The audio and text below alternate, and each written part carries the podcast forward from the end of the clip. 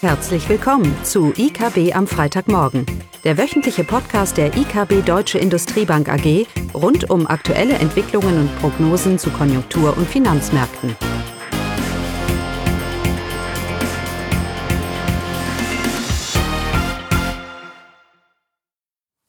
Willkommen zu IKB am Freitagmorgen mit Klaus Bautnecht und mir, Caroline Vogt. Ja, guten Morgen. Wir wollen uns heute ein bisschen über oder wie immer über die Konjunkturthemen, vor allem in China, ein bisschen äußern und der Eurozone. Aus den USA hatten wir jetzt nicht ganz so viel. Wir haben es wahrscheinlich alle gelesen. Der Streit geht weiter äh, und die Republikaner und Demokraten können sich nicht einigen. Also der Shutdown scheint anzuhalten. Das wird die US-Wirtschaft belasten. Das ist aber auch schon in den meisten Prognosen gespiegelt. Wie gesagt, wir fokussieren uns jetzt vor allem auf China heute Morgen und dann die EZB und die Eurozone. Ja, Caroline, wie sind denn die Zahlen aus China?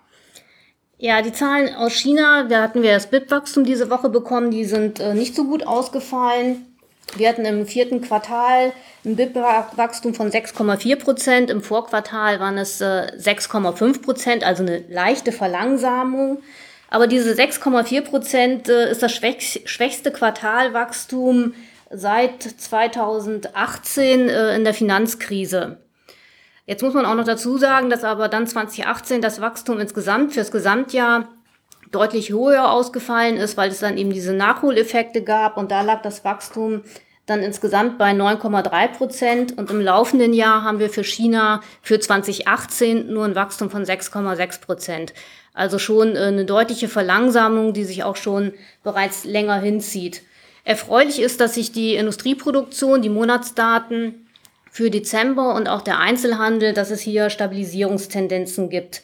Aber dennoch, ähm, wir sehen hier eine Verlangsamung der Konjunktur in China und auch äh, die chinesische Regierung und die Zentralbank reagieren mit Maßnahmen. Es gibt Steuererleichterungen und es werden auch äh, fiskalische Maßnahmen äh, sind angekündigt für China. Ja, was bedeutet das jetzt? Äh, was bedeutet das für, für uns? Was heißt das, Klaus? Ja, es heißt erstmal, dass all die Negativität, die daraus herrscht über China, China erstmal sich bestätigt fühlt. Äh, die Prognosen gehen weiter nach unten. Wenn wir davon sprechen, dass China nur 6,6 Prozent Wachstum hat, dann hört sich das erstmal relativ negativ an, aber es ist ja nicht die Wachstumsrate, die entscheidend ist, sondern der Wachstumsbeitrag für die Weltwirtschaft. Und solange China weiterhin moderat, an moderates Wachstumsverlangsamung erfährt, ähm, sollte das die Weltwirtschaft nicht, äh, nicht kümmern, denn der Wachstumsbeitrag, den China macht, durch die ansteigende Größe äh, kompensiert für eine rückläufige Wachstumsrate. Es ist trotzdem ein, ein, ein gemischtes Bild, denn China versucht ja schon seit Jahren den Mantel hinzubekommen, weg von Investitionen und hin zum Konsum.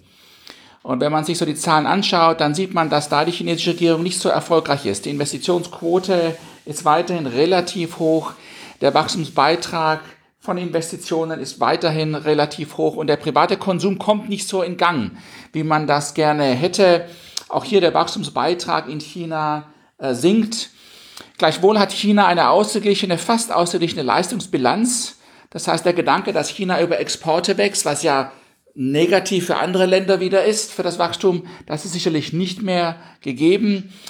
Aber diese, diese strukturelle Wende weg von Investitionen hin zum Konsum, da hat China noch einen langen Weg vor sich. Und das ist vor allem deshalb bedeutend, weil ja die Privatverschuldung von Unternehmen in China ja so dermaßen angestiegen ist und auch die Schuldenlast äh, dermaßen hoch im Moment ist, auch im historischen Vergleich, so dass es da sehr schwer ist, weiterhin eine hohe Wachstumsdynamik aus Investitionen heraus für die chinesische Wirtschaft zu erwarten.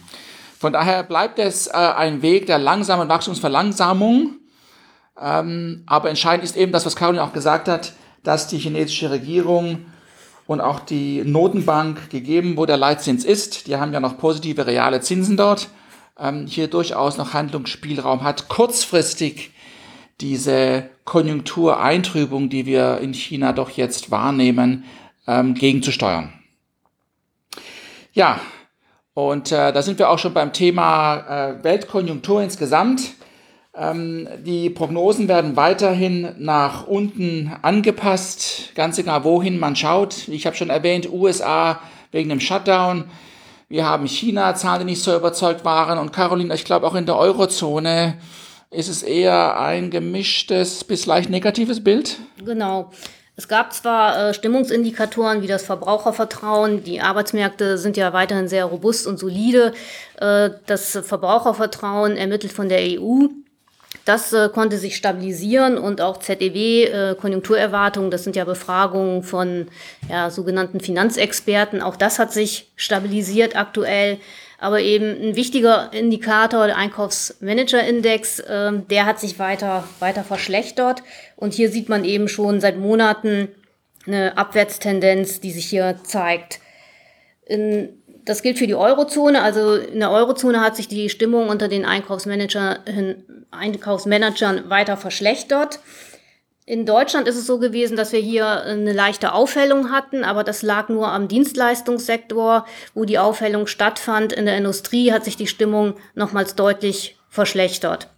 Von daher also auch das Stimmungsbild in Deutschland nicht so hervorragend. Für die Eurozone, für die deutliche Verschlechterung in der Eurozone hat insbesondere Frankreich gesorgt. Hier gab es äh, weiterhin eine deutliche Verschlechterung der Stimmung. Das hängt sicherlich mit den politischen Konflikten zusammen und den Gelbwesten. Also hier ähm, drückt, äh, drücken die politischen Konflikte doch auf die Stimmung. Und auch Italien wird sicherlich nicht dazu beigetragen haben, dass sich die Stimmung in der Eurozone auffällen sollte. Ja, insgesamt, man sieht das auch an den Prognoserevisionen. Auch die Bundesregierung hat ja heute für das deutsche BIP ihre Prognose von 1,8 auf 1,0 revidiert.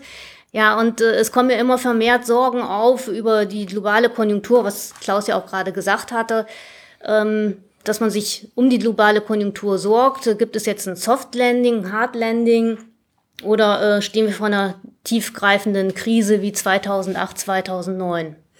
Wie siehst du das? Genau, das bestimmt so die Märkte und natürlich immer wieder auch das Argument der hohen Schuldenquoten. Irgendwann kommt das, äh, wird uns das alles einholen, die expansive Geldpolitik und das Kartenhaus bricht zusammen. Das ist so mehr und mehr die Stimmung. Wenn die Bundesregierung heute eine Prognose für Deutschland von einem Prozent abgibt, die ist ja auch nicht gerade ähm, positiv, wenn man das mit dem Konsensus vergleicht, der immer noch so bei einer 1,3 liegt. Also wir haben weiterhin die Situation, Prognosen werden nach unten angepasst. Und die Sorge ist da, was wird es jetzt? Ist es so ein Soft Landing, wie Caroline gesagt hat, oder kriegen wir eine Rezession oder sogar eine Depression, eine, eine Krise? Interessant ist ja, dass die Gründe für diese Abkühlung weltweit ja zum Teil ganz unterschiedlich sind oder länderspeziell. In den USA haben wir die Thematik, dass die Fiskalpolitik von Trump äh, langsam ausläuft und da sie ja im Moment auch einen Shutdown haben. Äh, in China haben wir eine Thematik, dass wir eine gewisse Überschuldung äh, haben. Ähm, in Europa haben wir Unsicherheiten, auch mit Europa, Italien, wie du gesagt hast, Caroline. Also es scheinen so immer so regionale Themen zu sein und doch finden sie aber alle gleichzeitig statt. Natürlich haben wir auch den Brexit in Europa, ich ganz vergessen. Ähm, und es ist dieser Gleichlauf, der natürlich eine Besorgnis mit sich bringt, dass das gesamte Weltkonjunkturbild sich jetzt doch deutlich, deutlich eintrübt. Und sicherlich wird es ist schwierig im Moment zu sagen, ob wir jetzt nur ein Soft Patch erleben werden, was immer das jetzt heißt. Ich werde auch nicht mal ausschließen, dass wir auch mal wieder ein BIP erleben werden, wo man schrumpft, vielleicht auch zwei, eine technische Rezession. Aber ich glaube, entscheidend ist viel wichtiger die Frage, ob wir eine, in eine Krise wieder hineinschlittern. In eine Krise, die ja, wo ja die Notenbanken so expansiv schon sind, die Schuldenquoten so hoch sind, und wir in eine Krise hineinschlittern, wo man relativ wenig noch machen kann. So ist ja auch die Sorge, auch die Märkte. Man sieht, die Zinsen fallen weiter, die Risikoprämien weiten sich aus, der, mehr, der Markt mehr und mehr äh, spielt mit diesem doch deutlich negativen ähm, Szenario. Aber ich denke, es gibt sehr gute Gründe und einer von denen hat auch EZB Draghi äh, gestern gesagt, warum man nicht eine, von einer Krise, von einer verschärften wirtschaftlichen Eintrübung ausgehen sollte. Und für mich ist der Haupt, liegt der Hauptgrund darin, dass wir eben die Grundvoraussetzungen für eine Krise, dass wir nämlich eine Intransparenz unter, unter Assets haben, unter toxischen Assets, die dann einen Vertrauenseinbruch vor allem im Bankensystem mit sich bringt, die dann wiederum eine Liquiditätskrise verursacht und dann eben die Realwirtschaft hier belastet, indem man das Notwendige, den Blutkreislauf abschnürt. Jede Krise in der Geschichte hat sich so abgespielt. Da haben die Banken und dass der Mangel an Liquidität am Ende einen entscheidenden Faktor beigetragen. Wir wissen alle, dass das natürlich in der letzten Krise durch die toxischen Assets verursacht war. Keiner wusste, wie die Sachen zu bewerten sind und wer was eigentlich hält.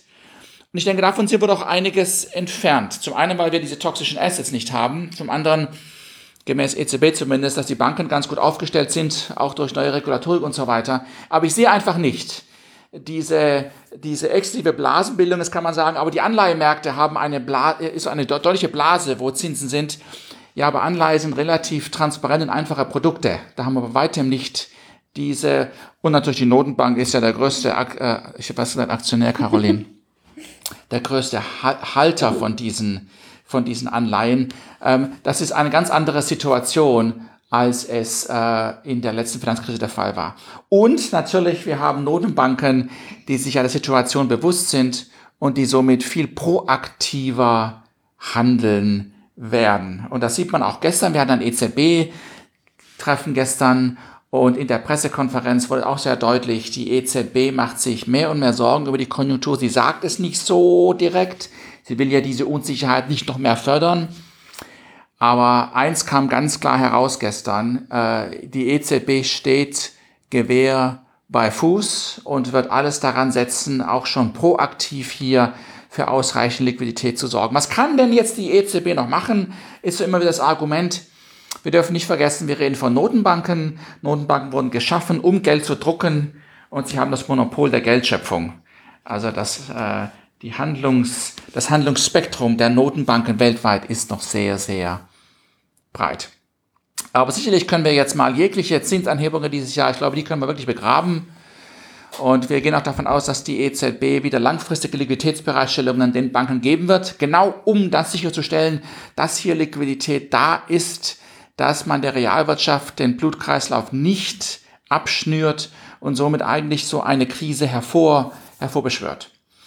Und so sind wir weiterhin relativ überzeugt davon, dass auch wenn dieses Jahr sehr turbulent sein wird und die Konjunkturdaten alles andere als überzeugend, vor allem im ersten, zweiten Quartal sein werden, dass die grundsätzliche, die grundsätzliche, das grundsätzliche Wachstumsbild, das wir haben von der Weltwirtschaft, von Europa, auch von den USA, durchaus weiter angebracht ist und dass man sich über Krisen hier ähm, nicht keine eskalierenden Sorgen machen, äh, machen sollte. Ja, was heißt das jetzt alles für die, für die Märkte? Was heißt auch für den, für den Anleger vielleicht? Ja, ich habe schon gesagt, Zinsen am kurzen Ende werden niedrig bleiben. Dementsprechend auch das lange Ende hat ja schon deutlich reagiert. Wir erwarten auch nicht, dass die langen, dass die, dass die langläufigen Renditen irgendwann in, oder dieses Jahr deutlich nach oben gehen. Dafür wird das Konjunkturbild schlecht sein. Dafür wird die EZB zu viel gegensteuern. Ähm, wir denken weiterhin, dass die Bundrenditen vielleicht doch etwas zu niedrig sind, weil wir nicht ganz so diese negative Konjunktur beteilen. Ähm, das gilt übrigens auch für die USA, aber wir sehen auch da relativ wenig Raum nach oben noch, um irgendetwas zu, zu, zu erwarten, was die, was die Renditen angeht. Ähm, die Unterstützung ist da für den Aktienmarkt weiterhin. Wir haben ja gewisse Korrekturen auch gesehen auf dem DAX. Und wir erwarten, dass das Earnings-Bild, also das Gewinnbild für die deutsche Wirtschaft, für den DAX zwar unter Druck ist, aber da auch sehr schon sehr viel eingepreist wird. Ja, der Goldpreis ist angestiegen mit über 100 Dollar. Und die Frage ist jetzt, werden wir, stehen wir jetzt vor einer deutlichen Wende im Dollar, ach, im, im Goldpreis. Naja, wenn ich so äh, eine Umfrage machen würde, wann steigt der Goldpreis, dann ist die erste Antwort, ah, wenn die Inflation kommt, wenn wir eine Geldentwertung haben, wenn Geld nichts mehr wert ist. Das ist sicherlich richtig, aber das ist nicht der einzige Treiber. Ein viel wichtiger Treiber ist eben die Unsicherheit die letzten Jahre. Die Unsicherheit über die Konjunktur vor allem. Und so steigt der Goldpreis dann, wenn vor allem die US-Renditen sinken. Und das hat man sehr schön die letzten Wochen gesehen. Die US-Renditen fallen von 3,2 Prozent auf 2,7 und der Goldpreis steigt deutlich, steigt deutlich an. Und äh, da wir ja davon ausgehen, dass äh, die US-Konjunktur jetzt uns nicht von der Klippe springt, wie man das so manchmal sagt, ähm, gehen wir auch davon aus, dass der Raum für einen deutlichen Goldpreisanstieg eher begrenzt ist. Auch da müssen wir schon von Krisenszenarien sprechen, von US-Zinsen, die deutlich nach unten wegbrechen. Ähm, das ist ein Szenario, das man sich überlegen kann und dann wäre deutlich Raum für den Goldpreis nach oben.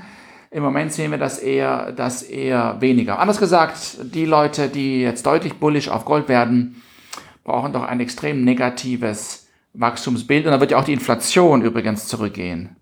Äh, denn das ist eine weitere Erkenntnis, die wir ja schon öfters hier betont haben. Die Inflationsprognosen für dieses Jahr sind einfach zu hoch. Auch die EZB hat das gestern so durchsickern lassen. Ähm, wir, es gibt absolut keine, kein Grund, sich über Inflation, kurz, ich sag mal auch wie mittelfristig, Sorgen zu machen. Ja, und ähm, jetzt haben wir so viel gesprochen, was uns bewegt. Caroline, was steht in der nächsten Woche? Was kann uns in der nächsten Woche überraschen an Daten? Ja, nächste Woche. Da haben wir einige Daten aus der Eurozone für, für das BIP, vierte Quartal, aber im Fokus steht sicherlich äh, die USA. Zwar ähm, äh, werden vermutlich Daten da weiterhin nur spärlich veröffentlicht, weil der Shutdown ja die Datenpublikationen doch deutlich behindert. Das ist übrigens die längste Haushaltssperre in der US-Geschichte, die wir zurzeit erleben. Naja, wenn sich ein Staat abschaltet, kann das ja auch positiv für die Wirtschaft sein. Aber ich glaube, diesmal okay, wird es als negativ gesehen eher. Genau. Okay. Man sorgt sich eher um die US-Konjunktur im ersten Quartal. Und äh, ja, das ist eben ein Umfeld, wo, wo sich auch die FED dann am Mittwoch trifft. Und äh, ja, es ist nicht damit zu rechnen, dass da irgendetwas passieren wird, äh, dass die FED sich zu einer Zinserhöhung, zu einer weiteren verleiten wird. Damit rechnen wir nicht. Äh, es wird vermutlich zu keinen geldpolitischen Anpassungen dort kommen.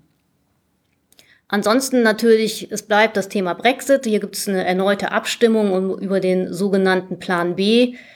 Ähm, ja, die Märkte interessiert das nicht weiter.